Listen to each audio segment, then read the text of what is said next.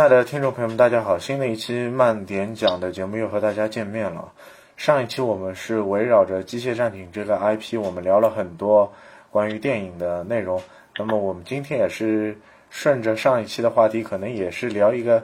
呃呃不一样的科幻作品，也是和《机械战警》的这位导演有着那么密不可分的关系。那么我们今天要聊一个 IP，就是《星河战队》。大家好，我是沃德。嗯。哎，大家好，我是小撒。呃，我不知道《星河战队》你是通过什么样的渠道去看到这样一部电影的？最早是这样，因为最早大概是央视有一个第十放映室这个节目，它是介绍了一些比较经典的呃太空题材的科幻电影，呃，比如说它有介绍到《异形》，还有比如说像那个《冰人》这些比较经典的。八九十年代的科幻电影，其中的话，在呃有一个节目，他就提到了有有一种类型叫做太空歌剧，它里面就特别提到了叫《星河战队》这部电影。我这是我大概是最早，呃两千年左右接触到《星河战队》之后，在互联网时代，比如说零二年、零三年的时候，我是通过网上的一些下载，可能那时候下载已经有 BT 了，包括零三零四年已经有 BT 的时候，我下载了这部电影。才真正看到了《星河战队》，觉得里面的场面是确实是真的是很宏大。另外，包括一些战斗的场面，跟其实跟《星际漫》也很像。所以，这是我最早接触到的《星河战队》。那那这个是你对于《星河战队》的认知。那么，我当时《星河战队》了解差不多，也和你的时间段应该差不多吧。但是最初我可能先了解一部游戏作品，可能和《星河战队》又没有那么多大的关系，就是。星际争霸，那星际争霸里面有两大呃族类嘛，一个是人类，一个是虫族。这个两大族类就让我就是对于呃后来我认知星河战队这个科幻类型的题材，人类和虫族一直发发生了啊连绵不断的一些战争，起到了一些联想。虽然星河战队是很早就有的这样一个科幻小说的一个作品，但是在电影的改编方面。它还是有它独特的地方吧，但是《星河战队一》的这部电影让我就是看到了还是很多的一些内容，但是我真真正正看《星河战队一》这部电影，也已经等到我将近要读大一大二的时候，大概是零五零六年的样子吧。嗯，那时候其实也是呃，等于说互联网下载最顶，就是等于说是刚刚起步。比较猖獗的时候吧，就是很多资源比较多的时候，呃，比如说我们看很多综艺也好啊，看很多的电视电影也好，其实都是通过 BT 资源，通通经过一个下载，就不像现在有可能有视频网站，那时候基本上没有什么视频网站，都是通过下载，所以我们可以接触到很多的一些优质的电影。其实，那么就像我们看的《银河战》啊，《星河战队》的一二三三部电影，对它和。就是我们原著的这个小说，其实改编上面还是有很大的差异性。那么我我就想问一下，原著这部小说到底是在讲一个怎么样的一个故事呢？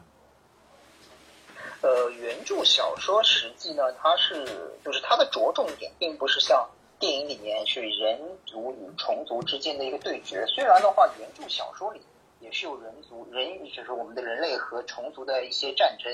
包括一些对决无两种文明的冲突，但实际上它里面真正的精华，它着重点是在于 Rick 这个士兵，他进入军队之后里面的一些呃军队的阶级的讨论，他关于民主政治的一些讨论，军队的一些运行，如何去操作这个军队，他讨论的其实一个社会问题，他只不过是把这个社会问题摆入了一个叫做与虫族的决战中，就是等于说你可以看作是一个。怎么说呢？是一个军队的一个军旅小说，就是可以说是一个科幻的军旅小说，但是他写的又比较硬核。那就是说，它和我们就是改编成像的电影，其实区别的内容其实很大。但是电影上面让我们看到，就是怎么说呢？就是说，呃呃，Regan Carmen，还有就是他另外一位好友，就是到情报部工作的这位友人。他们三个人之间的一个关系和选择，还有就是命运的走向嘛，这个让我就是看到还是比较多的。包括后续的一些改编的 CG 动画的作品，也是围绕着这三个人去改的这个故事。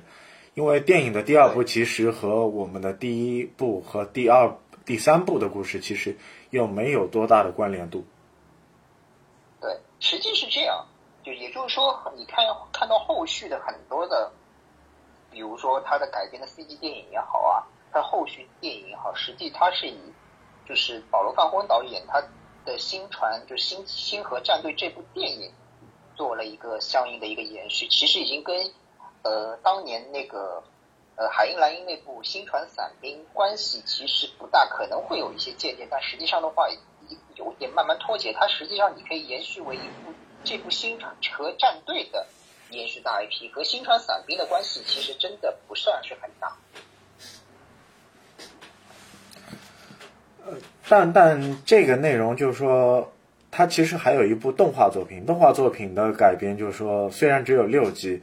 但是它突发的一个矛盾点就是，战争是可怕的，但是人可以在战争中去得到一种成长，然后就是呃人或者无辜的老百姓在战争中会失去很多，那么这些失去的东西也可以让我们去呃收获更大的精神上的一种挑战吧。这个细节的描写可能和电影也有相通的地方。对对。是这样，因为当年电影保罗·范霍温他在指导这部《星河战队》的时候，他的背景是这样介绍的。他是因为我看过相关的一个纪录片，里面有详细介绍过《星河战队》这部，就是把新川伞兵改编成《星河战队》，它有一个大的一个背景。首先，呃，保罗·范霍温想拍成一个什么故事？他是想拍成一个呃纳粹，就等于说是德军来与如果把德军的。等于说各种体制与外星更加邪恶的虫族去进行对抗，那会有什么样的故事？他其实想拍成这样的一个故事，所以我们可以看到，在整部电影里面，你也可以看到，呃，里面的很多的装备也好啊，呃，队徽也好啊，比如说军标也好，实际上跟德军是就是二战时候德军是比较像的，你有没有觉得？呃，和德军有相似的地方，但是更大的一个地方，我想到了，就是南美有一个国家，就是保加利亚。智利啊，智利还是保加利亚，反正它的军服和制式的标准都是按照就是德军二战时期的一个装备去去去去效仿的。基本上是这样，因为你刚才说的是智利嘛，因为皮诺切特，我最早看到他的影像资料，他穿的那身军装基本上就是德国国防军的那些将军的一些制服，所以他的装备也是很像的。另外，我们可以看到在电影里面啊，呃，为什么电影会拍成这个样子？其实很有意思的一个点在于什么呢？就在于它其实原著里面有一些，比如说像反重力的装甲的一些服装这类，但是由于当时的呃，怎么说呢？可以说是 B 级片的，呃，资金有限，预算有限，可能特技也有一定的局限性，所以我们会看到他把这些原著中的高科技的装备基本上都排除掉了。所以当时我记得央视有一句很有意思的评论，他说：“我们可以看到这部电影，呃，人类已经可以通过光速来运行到另外一个星球与外星殖民者进行对抗，但是。”有意思的是，人类确实还是拿着热成像的武器，就是拿着比如说机枪这种很原始的，就那时候很原始的武器。这个怎么说呢？太空只是一个搁置的一个战场，他们觉得呃，类似于像人类可以达到光速了，为什么只能用激光？就是那种呃，还还是那种比如说什么手枪啊，或者是机枪这种武器，就觉得怎么说这种不重要，也不需要解释。它不像刘慈欣，他会解释。哎，二向箔是怎么样？呃，三维、四维空间是怎么样？它其实就是解释一个一个英雄、一个英勇的一堆士兵怎么去消灭一个邪恶的虫族，就是讲了一个很简单的故事，反而拍出了一个很好的效果。所以我看到，其实在整个里面战斗场面啊，包括在军队的生活非常热血，你觉得吗？对他对于就是步兵、机动步兵这一块的描写，他投入了很大的笔墨。嗯，舰队这一方面的描写，可能还是因为。一些技术上的原因，反而就是可能还是没有做到最好。就是它衔接的故事，就是舰队虽然一里面有很多，但是后续里面就是没有舰队更多的故事。对，但是它里面表现的很现实，有点中，就是跟原著讨论的问题很像的，就是我们可以看到步兵与他们的所谓的舰队，包括情报部门。因为情报，我们可以看到情报部它等于说是一个当时的总参谋部，它总参谋部这些呃 rig 这些士兵，其实对他们来说每天只是一个数字而已，真的只是一个数字而已。就是你死多少人，或者是牺牲多少士兵，其实对他们来说只是一个数字而已。他们要通过不断的去牺牲、牺牲、牺牲之后，再统计出最佳的一个战术。这其实是一个很残酷的一个事实。而相对来说，中等的精英，比如说像那些空军的飞行员，他们其实只负责飞。就是里面有句台词叫做“我们步兵只管死，你们你们空军只管飞”。其实也是一件怎么说呢？等于说是也是一个非常令人感觉不公平或者感觉挺难过的一件事情。但是这又这就是战争的一个残酷性，也没有办法。就是在这个电影当中，就包括一当中，你在不同的场景当中，你也会遇到不同的敌人。虽然空军和陆军当中有这样的一句呃讽刺意味的话，但你也能看到，面对于空中杀来的虫族，也是相当的厉害。包括还有电浆虫可以发射的电浆炮，可以啊打击到宇宙。可以把它的星船的星舰基本上都能打穿，甚至它的精准度是相当的高，这一点还是让能拉出一颗彗星击毁，就是瑞的老家那个布宜诺斯艾利斯，也是通过电浆虫让一颗彗星偏离轨道之后击中地球，也是一种远程武器。对，就从这个上面来看，你看，嗯，就是人类的科技也好。呃，不管什么兵种也好，面对虫族这样的攻击，他还是显得一种就是很渺小，对自己可能也是认知不清晰，想不到，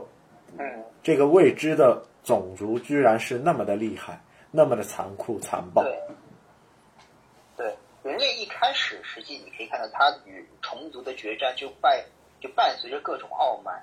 我们可以看到，他第一次与虫族的一个总部的一个进攻，就叫做胜利倒计时。但实际上，真的是胜利倒计时吗？一场非常严重的惨败，真的是非常严重惨败。大概有，他们说有大概八分之九的一个战战争比吧，非常非常惨烈。就这个电影还有一点就是，可能描述上面还是有点问题，可能。小说和动漫作品当中可能交代的更清晰，就是说人类和虫族到底有什么矛盾？这个电影上面有交代吗？呃，小说里面的交代大概就是两种文明的冲突，因为等于说虫族其实，在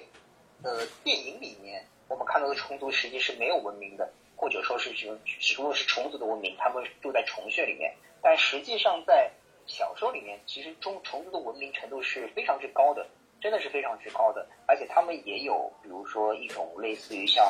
星际争霸》里面那种大的智慧虫在里面，其实它的文明程度是非常高的，跟电影里面可能还是有一定的差别。他们其实其实就是为了争夺到底谁才是真正的一个主宰，就是真的是类似于像刘慈欣所说的黑暗森林，就是我要争夺一个真正的主宰是谁，或者争。争夺各个星球的一个资源，就是这么简单。呃，虫族的大的首脑就是那个脑虫，脑虫自己是没有一些就是机动能力的，它是靠那个投运虫来给它增加一些移动的能力。但是脑虫可以去吸取一个人类的，就是脑 脑中的这个脑液，然后去了解更多它不知道的一些内容和知识，但是。它是虫族这个中枢当中最具备智慧的一个呃，就是种类吧。但是它其他的所有的听从它呃脑脑波指挥的这些虫，它的智商是相当的低，甚至基本就是都没有。那就在这个中枢大脑的控制当中，那么人类又产生了很多的变化，就是说，呃，我要去知道。虫族到底是怎么样的一个呃形成的社会结构，或者是虫族到底在干些什么，就是我们这三位好友里面第三位好友，他所做的一些就是可能和我们之前之前卡门的瑞哥都不一样的一些工作吧。这个这个我觉得区别也也比较大一些。对，在第三部，也就是在后面的 CG 电影里面，可以看到他已经开始，呃，去通过人类的思想去，等于说奴役这些虫类，把这些虫族啊变成自己的，就是变成人类的斗士，在这个里面，他其实做的是这块的一个工作。他他自身可能还有一一些就是特别的能力，那这这些能力可能和我们另外两位就是好友可能又又有些不一样的地方。那你你像你像瑞瑞瑞哥的机动步兵之旅，从基础的士兵一步一步走向到，呃，他做到中尉，然后在最后做到了一个将近是陆军，呃，对，已经是做到将军了。那那那这个这个也是让我们看到很多。对，所以我们可以看到这块啊，就是瑞哥实际是怎么说呢？就我看。某些某些，比如说一些当时比较硬核的一些论坛里面，也会讨论到，呃，星河战队到底，比如说他们会有一个意向嘛，说，哎，如果你是星河战队的里面的军人，你需要加入哪种？是加入步兵呢，还是要加入情报部门，就参谋部，还是要加入还就是他们的空空军？那有些人说，哎，我加入空军，有些人加参谋部，但很多最多的人出乎意料都选择了，我就是要加入机动部队，虽然。死伤很严重，但是可以看到很多的荣誉，真的是非常的英勇，真的非常很就是很热血的那种感觉。特别是我们可以看第一部里面，他们来坚守一个坚守一个要塞，哎，这段真的是可以载入史册。就是你光把这一段放在目现在抖短视频里面，快手也好，抖音也好，这种短视频里面真的是可以可以获得很多点赞的一个怎么说呢？很多点赞的一个一个视频。就这这段拍的真的是太好了。就是这一段的攻防战是相当的惨烈，但是最终去，呃，活下来的人是相当的少，甚至他们的这个铁血的团着，这这这个部就是铁硬汉部，对硬汉部队的指挥官，最后都牺牲了嘛，也也也不在世了。但这个片子。最大的一个就是讽讽讽刺的内容，其实很多和机械战警当中也也会看到，就是说，他对于一些就是权力或者强制力的组织，他永远有一些美美化类型的宣传，他把这些所谓的英雄，虽然我们说是真的是英雄，但是他会把这些人给英雄化，让他增加更多的就是曝光率。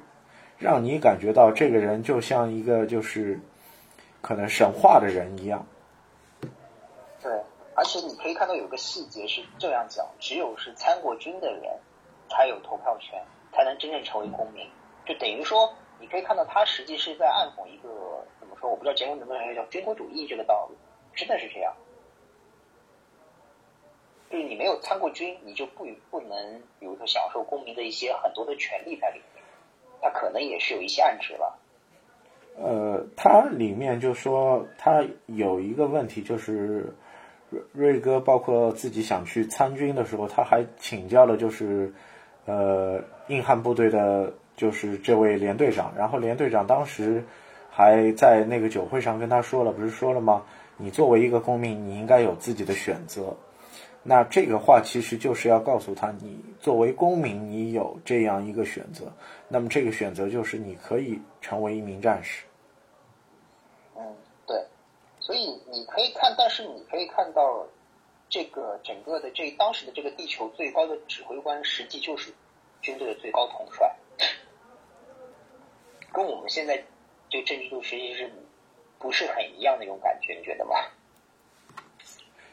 呃，军队的最高统帅，但我我我就单从电影来看，包括你看，就是他们他们所在的这艘战舰上的这个舰长，最后也是因为意外也是嗯不在世了嘛。那硬硬硬硬汉部队的连队长也是不在世了，这这个可能就是他们两个对等的地方，但我们所谓的就是上大台面面的这个将军也好，司令也好，这些人似乎描写着描写他们的形象都带着一些反派的气质。就是要么就是傲慢，真的是要么就是傲慢，不顾士兵的生命，就是把他们的生命当成草芥；要么就是怎么说呢，胆小愚蠢。就看那个要塞里面镇守那个少将，其实就是一个既胆小又不怎么样的一个将军，就是形象都比较低。但是到第三部，相对来说可能呃各方面的人啊，各方面怎么说高层就突然就有了脑子，不知道为什么。而且第三部还诞生了一个神宠，就是比。脑虫更加级别高的，等于说是一个他们虫他们虫族的一个领袖神童，但是被就被人类给击溃了。就我还有一个就是也也也是疑问啊，就是说我们在同样看这个 IP 向的电影，这个 IP 向的电影给我们带来就是怎么样的一个启示？因为这个类型的电影我们之前。似乎就没有看过，也没有看过就是同类题材的这样的电影，因为呃，他《星星河战队一》里面附加的故事其实挺多的，感觉这个 IP 还能告诉我们更多的故事，但是后续在电影上面可能二没有展现的一个机会，三在展现的机会上可能又做了一些变化。但是没有延续出一个更硬核的内容，这个可能是真人电影上面最可惜的地方。也也也，他应该真正对真正可以拍一部类似于像美剧这种，怎么说呢？就是呃，类似于像虫族是第一，虫族是如何真正的诞生的？它跟人类为什么会去争夺这块的一个资源？这块它实际上可以描写的很多，它完全可以拍，比如说一两集的一个美剧，因为。星河战队这个整个 IP 不光是在美国，它在日本啊，在欧洲，实际上是有一堆那种硬核的粉丝，它实际上可以去拍，去延伸这个真正背后的故事，包括把里边的小说的情节做一些加减。其实小说它也没有全部交代到底是因为什么，但是这个就留给了编剧很大的留白，可以去填补这些东西。这个实际是比较遗憾的一点。就是转化的方式可能还是有点区别。如果有先后的内容，可以去把这个 IP 去呃转化好，可能让我们呈现可以看到更多的东西吧。至少可能不是现在我们看到的故事的内容就是很单一吧。就就觉得也是挺遗憾的一个内容。嗯，就现在你可以看整个的星河战队，如果你怎么说呢？你单独看一部电影，比如说你不看一。你直接去跳 CG 动画，实际上你也能看，你也能当一个爽片看。比如说人类与虫族的对抗，你也能看，但是你会觉得里面的人物就关关系搞不清楚。比如说一会儿为什么呃 Rig 又和呃他们怎么说又搞得很暧昧啊，或者到底他们之前发生过什么故事，你又不知道，对吧？你还得会看一，会会发现怎么说呢？你最好有一部类似于像《星河战队》的起源电影，就是说。比如说虫族和人族到底的起，就是不能说人族吧，就是虫虫族的起源到底是为什么会和人族来做一个真正的对抗，实际是可以做一部起源。但是我们可以看到 CG 电影，包括你看到日本那些电影，实际都没有明确交代这些起源到底是怎么样。就这个片子上面，就是说你你说它没有一个总章或者是分章。如果有总章或者是分章，再加一些外传形式的内容，可以把本来的故事去圆得更好。但实际可能就是差了这个一口气两口气。但是这个一口气两口气，你要从小说当中去看，你又找不到这样的章节，对吧？就就觉得可能小说的范本可能也也没有那么的丰满。你如果要看《沙丘》，或者是看呃《银河英雄传说》，或者是看。其他类型的科幻作品，你可以看到很多的，呃，整体的种族啊，好，整体的就是利益牵扯的角逐也好，但是这个故事就感觉，呃，人物关系其实有三角恋、男女恋，但是最终这些人，这些旁支的感情线最后都都不在了，这些人人就是在大荧幕上都是。就是被被被被描写到后来都死掉了，就只剩下卡门和瑞格了。就说卡门和瑞格最后还是能走到一起，就这个设定就，哎，让我们就比较惊讶吧。嗯，哎，怎么说？说到这一块啊，就是我突然想到一个问题，在于什么呢？实际实际，你刚才提到沙丘也好，包括我刚提到三体也好，呃，包括这个《星河战》，它实际都是雨果奖获奖的呃科幻小说。但是你看，真正改编成电影。呃，让人就是我不能说沙丘不好，就是让人感觉爽的话，实际还是星河战队这块改编的比较爽。虽然它可能背景交代的不是很清楚，或者是有或或多或少，但是你看现在你再回看星河战队，还是可以当不爽看。首先它的代入感就很强，一个怎么说呢？一个富二代或者是一个呃一个比如普通普普通的青年吧，他加入了军队之后，怎么成为一个真正的战士？就是这种代入感。就是很骨感，就是你去世界上任何一个国家，你拍这种片子，你用这种套路，实际都是可以拍出很好的电影。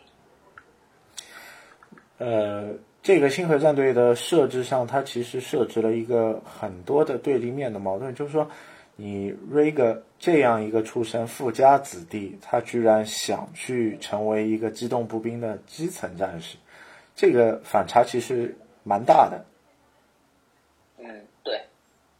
但是。他，你一开始你可以认为它里面有一个很很有意思的转变，什么？一开始你可以认为他是为了 Common，，因为卡门是想去做一个飞行员去当兵，他是为了追随他们，自己也没有太大的一个本。你可以看到他的学习成绩实际并不是很好，他也只能去参加这个步兵的一个训练，只能参加机动部队。在机动部队里面的话，一开始他是认识了几个好朋友，在渐渐的。挖掘自己的潜力，但是真正让他转变为战士那一刻，就是布宜诺斯艾利他的家乡，他的父母被虫族给杀害之后，他在开始有了真正的杀敌的一个包袱。包括他的成长之后，他的连长牺牲了，他就开始真正明白了一点，就是他从他嘴里面说出来：“我们步兵只管死，你们只管飞。”他其实有一个心理的成长在里面，还是他的他的内心表达其实是非常明确，但是反而是他另外两位。朋友的一个，嗯，怎么说呢？感情线或者是故事线，就相对来说会比较模糊一点。呃，他们这边的就是人物线，其实他描绘的也是比较的有冲突点吧。呃，包括他们在所在的这这条信件上的遇难也好，山德的死去也好，也是对他有一定的冲击力。最后他自己从脑虫那里就死里脱身呐。这个过程当中也是让他重新的回到了自己的那个角色，啊，觉得自己活下去的意义是在哪里？但是还有一点想说的就是，呃，瑞哥在自己加入就是硬汉部队之前，他参加一次演习，给给战友去摘下那个坏掉的头盔，然后旁边那个战友被误杀，这个让他打起了就是。要离开部队的这个退堂鼓，曾经就是想要，呃，我不适合做这个军人，要如何如何，但是看到了自己的父母已经不在世了，又激起了他要去留在部队继续去抗争虫族的这个意念吧。对，实际他一开始怎么说呢？他是一开始之所以最后会选择离开。这块的一个情况，是因为他的女友跟他提出分手了。第一方面，他觉得，呃，我是为了你来当兵的，但是你现在跟我提出分手，他实际已经开始内心已经开始对自己的一些军旅生涯有所质疑的。只不过最后他的战友牺牲，因为一些演习的事故，他牺牲之后，这是压死他的最后一根稻草。但是在他牺牲的那，就是他要退出的那一刻之后，突然发生了布宜诺斯艾利斯惨案，于是他又重新回到了部队。慢慢的，经看到了周围的一些不断的战友的牺牲啊，惨烈的战斗啊，包括自己连长的一些牺牲之后，他才明慢慢的开始明白了战斗的意义到底是什么。就战友啊，包括身边的人，包括自己身边的人啊，不断的去呃发生变化。这个动漫作品当中也是描写了相当多但是动漫作品和我们就是真人电影的一当中区别最大的还是动力机甲。这个动力机甲的设计上面，动动画是描写的很细致，人是如何的去对搭载动力机甲。那么这个动力机甲给给一个普通的机动步兵带来了一些什么帮助？如何去操纵好这个动力机甲？但是动力机甲在对抗虫族的过程当中，也是呃伤亡惨重。这个画面也是看得到，就是说，呃虫族在对抗动力机甲也可以就是轻而易举的，就是把这些虫呃动力机甲给切碎，甚至都是残肢体无完肤。这这个动画上的画面是有很多的。嗯，呃，说到这块，就是我我们刚才提到了，就是人类的科技，就是你会前段时间有一部呃《爱死亡机器人》里面也有类似的情节，就是人类与虫族的接触之后发生的一些故事吧。就是怎么说呢？你会看到人类虽然有很号称有很多的一些科技也好啊。包括这块的也好，但虫族你表面上看上去他没有智商或者怎么样，但是你会发现一点，就在于什么？虫族就在电影里面，他们就是相对来说，他们用一个老师的嘴口吻的话，也说出了虫族的厉害之处在于什么？第一，他们不会有自私；第二，他们勇于牺牲；第三的话，他们有服从统一的命令。其实，真正作为一个杀人机器来说，这个是非常恐怖的。它可能也在暗指某些，比如说二战里面的一些。呃，怎么说呢？这这种不好的事情吧，可能在，只能是只一直在影射这块。他想去表达更多的故事，但是可能也是时间的关系，也是呃前后排排序的关系。但是就是《星河战队一》的这家电影公司，如果我没记错的话，是三星电影公司，也是美国老牌的电影公司。但是这个电影公司现在应该已经不在了。那么。就说要重新去把这个 IP 再塑塑造到荧幕上，可能也是一件很难的事情。他如果真的要翻拍，可能还是第一从原著原著进行下手，就是因为原著实际是可以做一些改编的。另外的话，他如果真的要去翻拍一的话，也可以去翻拍，但是前提是。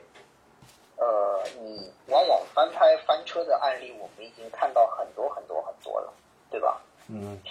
从机器战警也好，就机机械战警也好，忍者神龟可能算一个比较合格的一个产品吧。我不知道你觉得忍者神龟的翻拍算不算合格？就是忍者神龟相对来说还比较合格的一个产品，但是有些你说各类电影的翻拍，实际真的要翻拍好，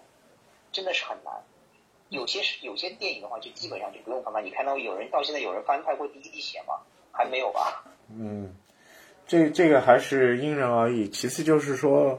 你如果要去利用去拍这个 IP，应该重新来起一个故事。你同样可以找一个人来演瑞哥，找一个人来演卡门，找一个人演来来来来来演其他更多我们熟悉的角色。那么，但是故事一定要。我们不知道的这种故事，那么这个才会让我们有一个新鲜感，又可以把之前的所有的电影去，就是就是上下衔接起来。嗯，我我一直想觉得一点就在于什么，就是像呃现在的一些好莱坞的一些科幻片或者是怎么样，你会发现一个问题，它的呃商业片就是那种爆米花电影，更多的。无非就是一个大 IP，就是一直给人感觉就是一直在啃老，或者是一直在啃一些，比如说原著也好，或者真的像你说真的像《星球大战》那种卢卡斯天马行空自己一个人想出来，这种已经几乎你能看到很少了吧？就是我我印象中，呃，比如说一个一个真的是一个横空出世出来的一个大的一个科幻 IP，可能我近几年我印象中的也就是《阿凡达》和《第九区》了。嗯。对，对吧？包括《阿凡达》，漫威也好啊，对，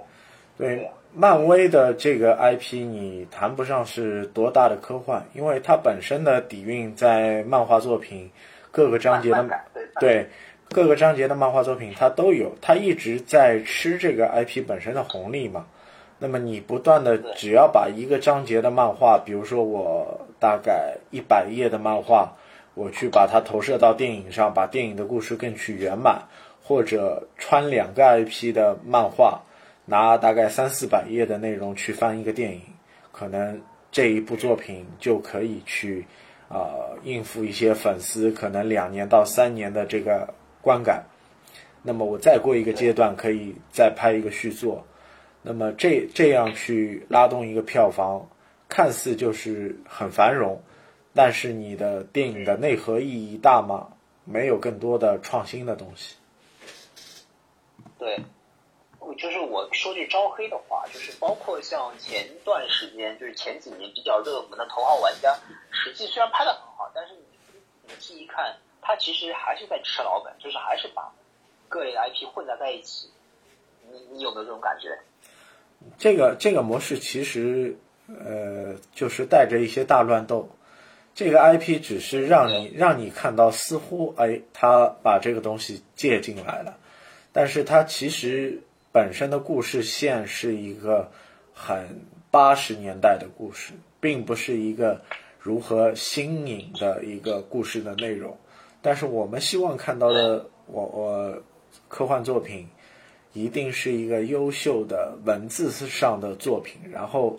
再通过电影上的转化。让我们从这个层面上，比如说，我们可能未来希望我们看到什么作品，就是说《三体》，《三体》能改编成一个啊、呃、系列剧也好，哪怕是一部电影也好，两部电影也好，那么这个至少你会有一个期待感。实际是这样，就是如果我个人觉得，就是对于科幻片来说，或者科幻电影来说。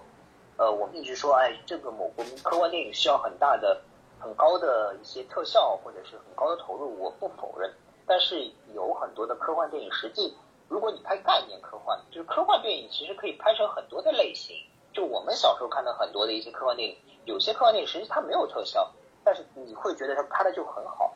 真的就拍的就很好，就要看你的怎么去打造这个概念，怎么去设计这个世界观，这才是真正科幻电影应该是做到的这一点。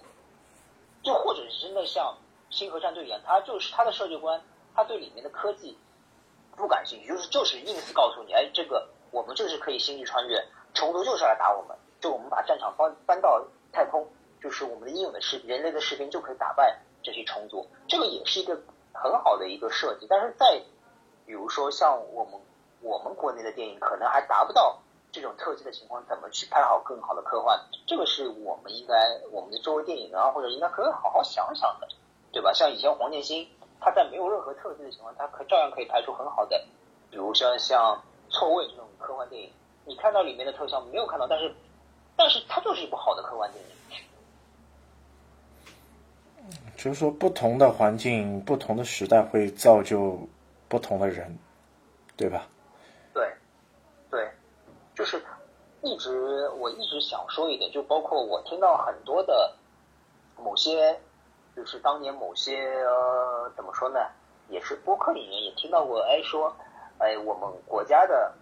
呃类似于像审核制度影响到了电影的发挥，或者是影响到了电影，比如说我听到某个播客博主嘛说，哎什么什么呃我们国家的一些审查制度太过严格了。呃，它好像是离《釜山行》越来越远，就中国再也拍不出《釜山行》这种电影了。我觉得真的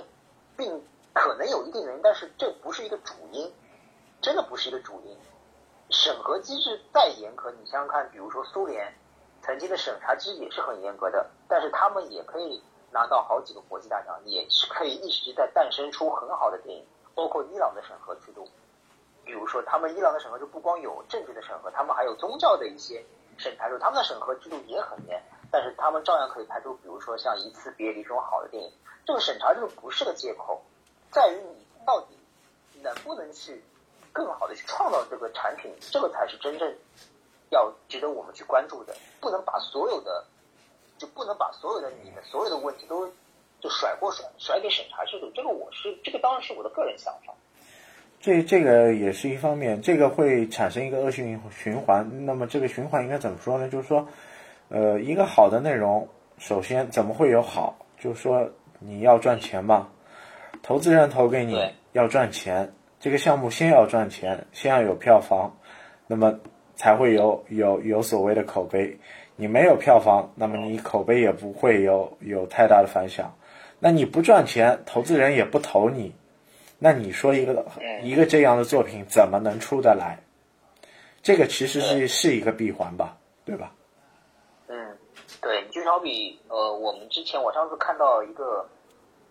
呃微博上面有一张图片挺有意思，说。哎，说你们说出一个你们喜欢的或者你们知道的中国科幻作家的名字，所有人在喊刘慈欣，刘慈欣，刘慈欣。那请你们再喊出第二个科幻作家的名字，后面说没有人知道。就是你会发现一点，就是说我我们的科幻科幻电影，包括呃总的来说，去你你看到除了刘慈欣之外，你很难再想到第二个人。可能郝景芳算一个，但是郝景芳除了《北京折叠》之外，他的其他的短片实际上。虽然写的成就是也很好，但是知名度就很，怎么说呢？知名度就远不如他的《北京折叠》，也他也只有只能说是他的出道即巅峰吧。后续的一些小说啊什么，实际上可能在某些观众人前，但是跟刘慈欣差还是差挺远。那刘刘刘慈欣为什么口碑？包括我们说《三体》有如何如何的好看啊？它得益于它的一个优势，可能还是它的篇幅和和后续的内容，这个可能还是占到了一个很大的吃重。那么，如果《三体》是一个短片的话，可能刘慈欣在中国科幻就是作家的这个圈子里，可能也不会有那么好的这个口碑呀。对啊，就像饶景芳，他有一个中篇叫《北京折叠》，也是拿了雨果奖，但是。除了北京折叠之外，那如果你能想到的，可能也就是它整个的一个短篇集的《孤独深处》，但是它的长篇集，那又有多少人知道呢？对吧？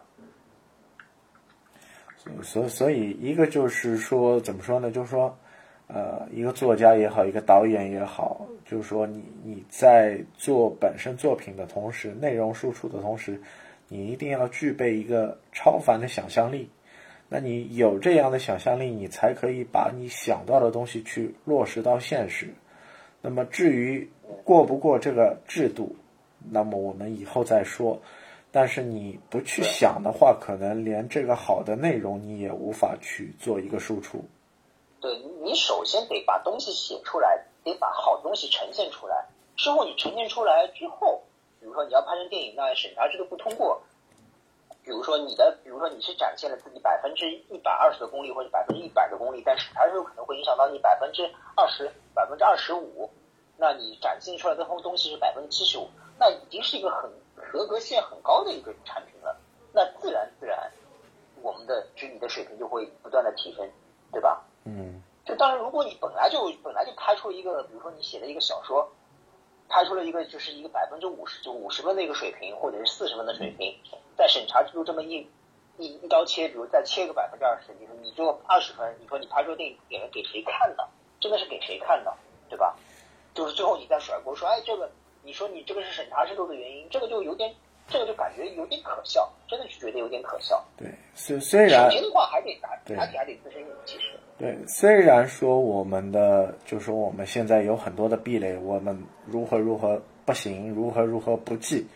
但是你要记住一点，如果我们的 IP 被就是外面的公司或者大的平台，比如说奈飞，他买下了，那么他可以，他也可以请我们的导演来作为导演，对吧？那么在这这个方面的转化，对。我们在这个方面的转化也也可以输出很多内容，然后我们的电影可以在国外去播放，那不一定要在我们的闭环内。那这个过程当中，那这个过程当中，其实你的产出又得到了一个更高的台阶。其实要比你首先你得有好作品。嗯。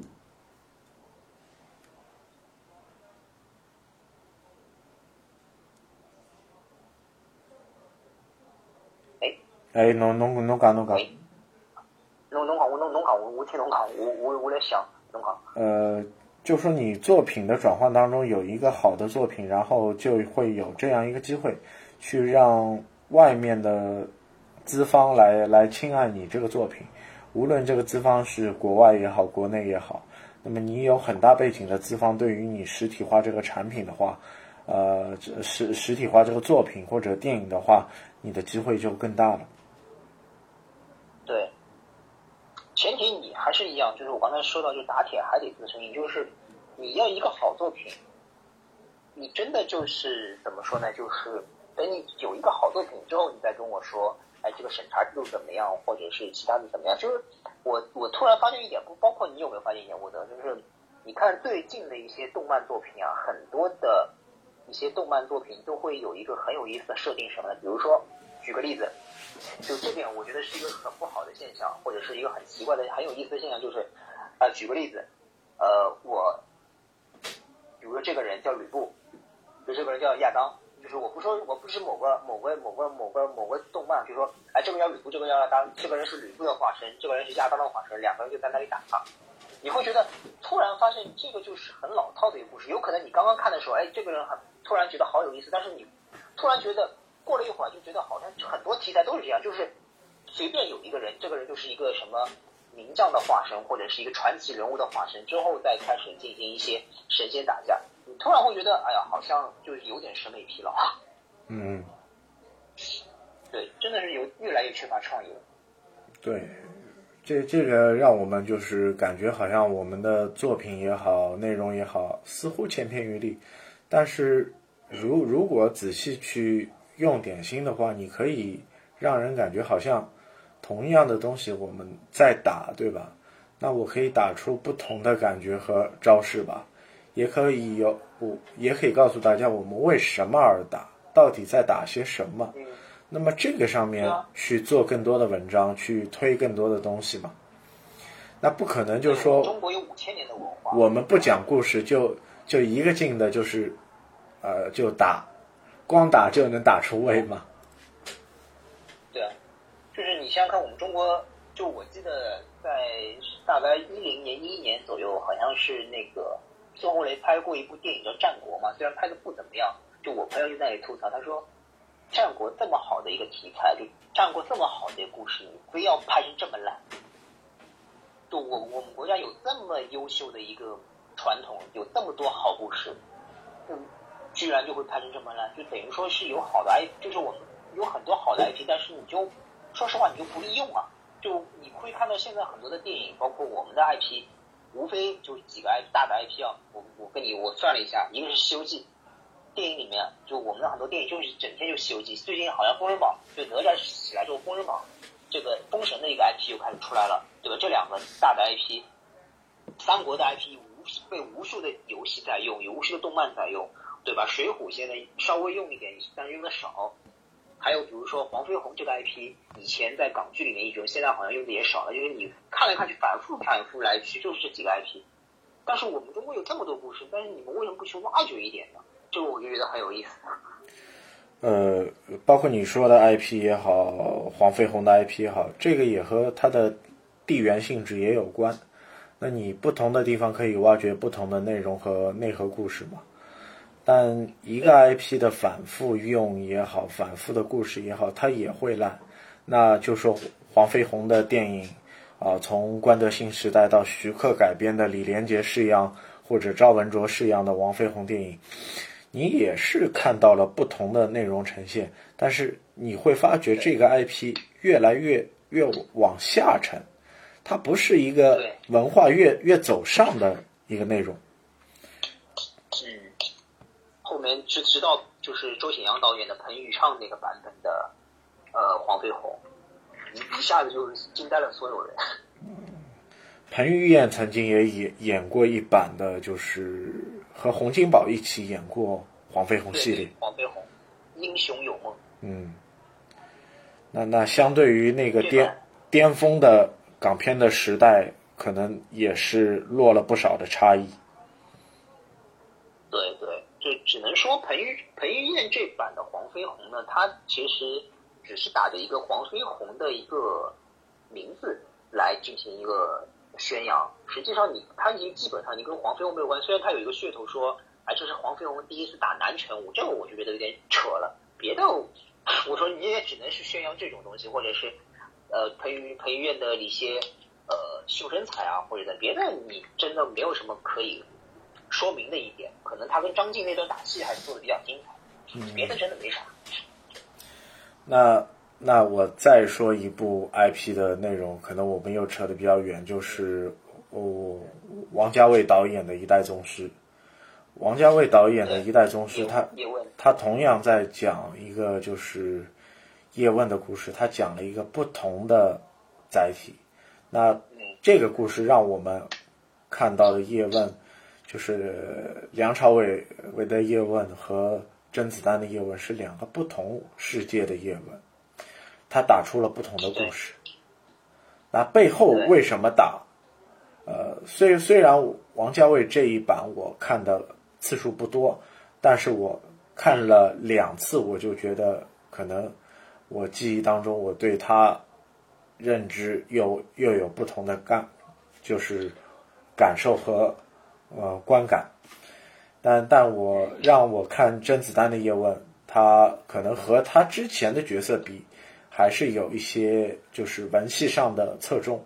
但是和王家卫导演的这部叶问来比，就是。还是不同。嗯，对，但是你看叶问这个 IP，整个的一个系列电影，也就是甄子丹那个系列，他拍的真的，嗯，怎么说呢？它的上限和下限其实都很平均，拍的真的是很不错。这个叶这个 IP 虽然是四部曲终结了，但是整的来说，它没有一部是吊诡的，或者是一部是没有一部是等于说是比较差的，就是平均线水平是非常高的。这个也是值得好好可以怎么。说值得肯定的一个 IP，对吧？嗯那那我们今天这期节目后后半部分也是说了很多电影的故事，那么也很高兴啊，各位听众来收听我们这一期啊星河战队的内容，感谢大家的收听，谢谢大家，再见。